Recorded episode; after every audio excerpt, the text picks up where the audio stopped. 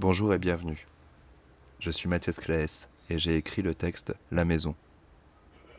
Ce texte a été écrit pour un festival de lecture à voix haute, Maudit Molu.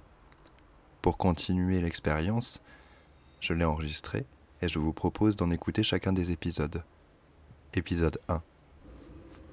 Tu es une femme, une quarantaine d'années, chez toi. Chez toi, c'est-à-dire dans ta maison, puisque tu en as une. Tu en as une presque, tu es propriétaire, encore quelques années de prêt immobilier à rembourser devant toi. Le remboursement du prêt immobilier occupe à peu près un tiers de votre budget mensuel. Vous ne gagnez pas énormément d'argent. Classe moyenne, on dit, mais ça va, tu penses pas à plaindre. Ils sont bien plus nombreux les gens plus à plaindre que vous. C'est le matin. Samedi matin, il fait doux. Le soleil entre par la porte vitrée du salon. C'est agréable. Tu aimes l'endroit où tu vis. C'est chaleureux, simple. Vous avez fait attention à ce que votre intérieur ne ressemble pas à un catalogue à la redoute ou Ikea. Sans trop de moyens financiers, il a fallu se consacrer à des travaux manuels. Tu aimes ça, utiliser tes mains pour créer des objets. Pas des photophores et des napperons, non, tu préfères construire des bibliothèques et des salons de jardin.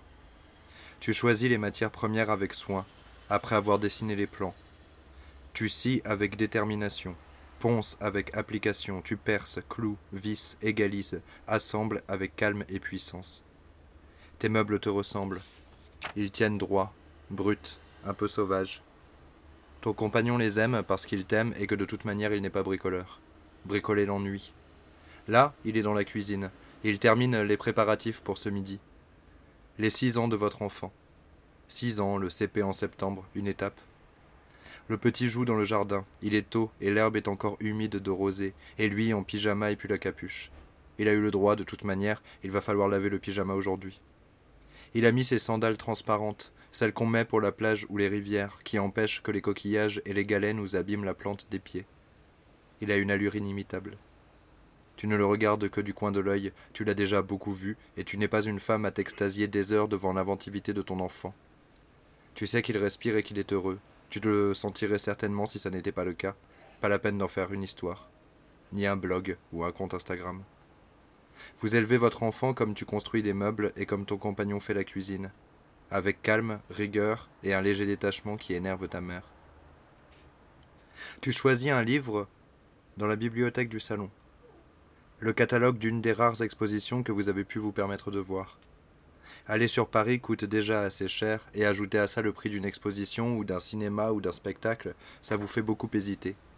Combien de courgettes on achète pour le prix d'un ticket de cinéma? Tu feuillettes le catalogue distraitement, tu regardes les reproductions de tableaux, tu te souviens.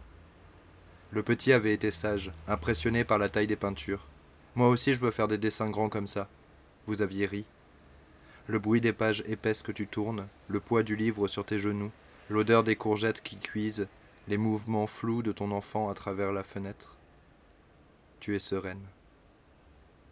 On sonne à la porte. Déjà? Vous n'attendez vos invités que dans une heure. La table est mise, ils pourraient bien arriver en avance, vous sauriez les accueillir, mais ça t'énerverait. Tu n'aimes pas les gens qui arrivent en avance, encore moins que ceux qui sont en retard. Ton père est tout à fait du genre à arriver en avance, forcer ta mère à se préparer vite, tout ça pour être certain d'être le premier, d'avoir eu un peu plus que les autres, un rôle plus important dans la partition commune, des nouvelles en avance qui lui permettront de faire cette tête qui t'énerve quand tu annonces quelque chose à quelqu'un d'autre et que ton père écoute, ce demi-sourire et ce clignement lent des paupières qui dit Ouais, moi je savais déjà. Tu vas ouvrir? Ton compagnon a les mains pleines de farine, il sourit gauchement, c'est adorable. On sonne à nouveau. Tu cries J'arrive Tu poses le livre lourd sur la table basse, te lèves du fauteuil qui fait un léger bruit pour t'accompagner. Tu vas tranquillement jusqu'à la porte d'entrée. Tu ne regardes pas à travers l'œil de bœuf, tu ne le fais jamais. Si on sonne, c'est pour que tu ouvres, pas pour que tu épies. Tu ouvres donc. C'est le facteur. Il ne te regarde qu'à peine, c'est qu'il a du travail. Il voudrait que ça aille vite, sûrement. Il te tend prestement un petit colis. Tu le prends d'une main, c'est léger, la taille d'un boîtier de CD. Tu regardes sans y penser le nom de l'expéditeur. Ton souffle s'arrête au milieu de ta poitrine et ton cœur se serre. Tu dois poser une main sur le chambranle de la porte pour te soutenir. Tu crains que tes genoux te trahissent. Une légère nausée. Tu as froid dans les reins et tu sens la sueur envahir ton front glacé. Le facteur dit qu'il faut signer là, tu entends sa voix lointaine. Il répète, et ça le fatigue de devoir répéter. Il redresse la tête, et ça lui coûte un effort. Et dans ses yeux qui s'écarquillent, tu te rends compte que ton malaise est visible. Ça va, madame? Tu te ressaisis, souffle un coup, essaie de sourire. Oui, oui, merci, c'est juste que je m'attendais pas à recevoir un colis. Il te regarde, étonné. Il doit se dire que si tu réagis comme ça à chaque fois qu'il arrive une chose à laquelle tu ne t'attendais pas, alors ta vie ne doit pas être de tout repos. Tu fermes la porte sur son départ nonchalant, et tu regardes à nouveau le colis et le nom de l'expéditeur. Ta main tremble. Merci de m'avoir écouté. Le prochain épisode sera mis en ligne demain.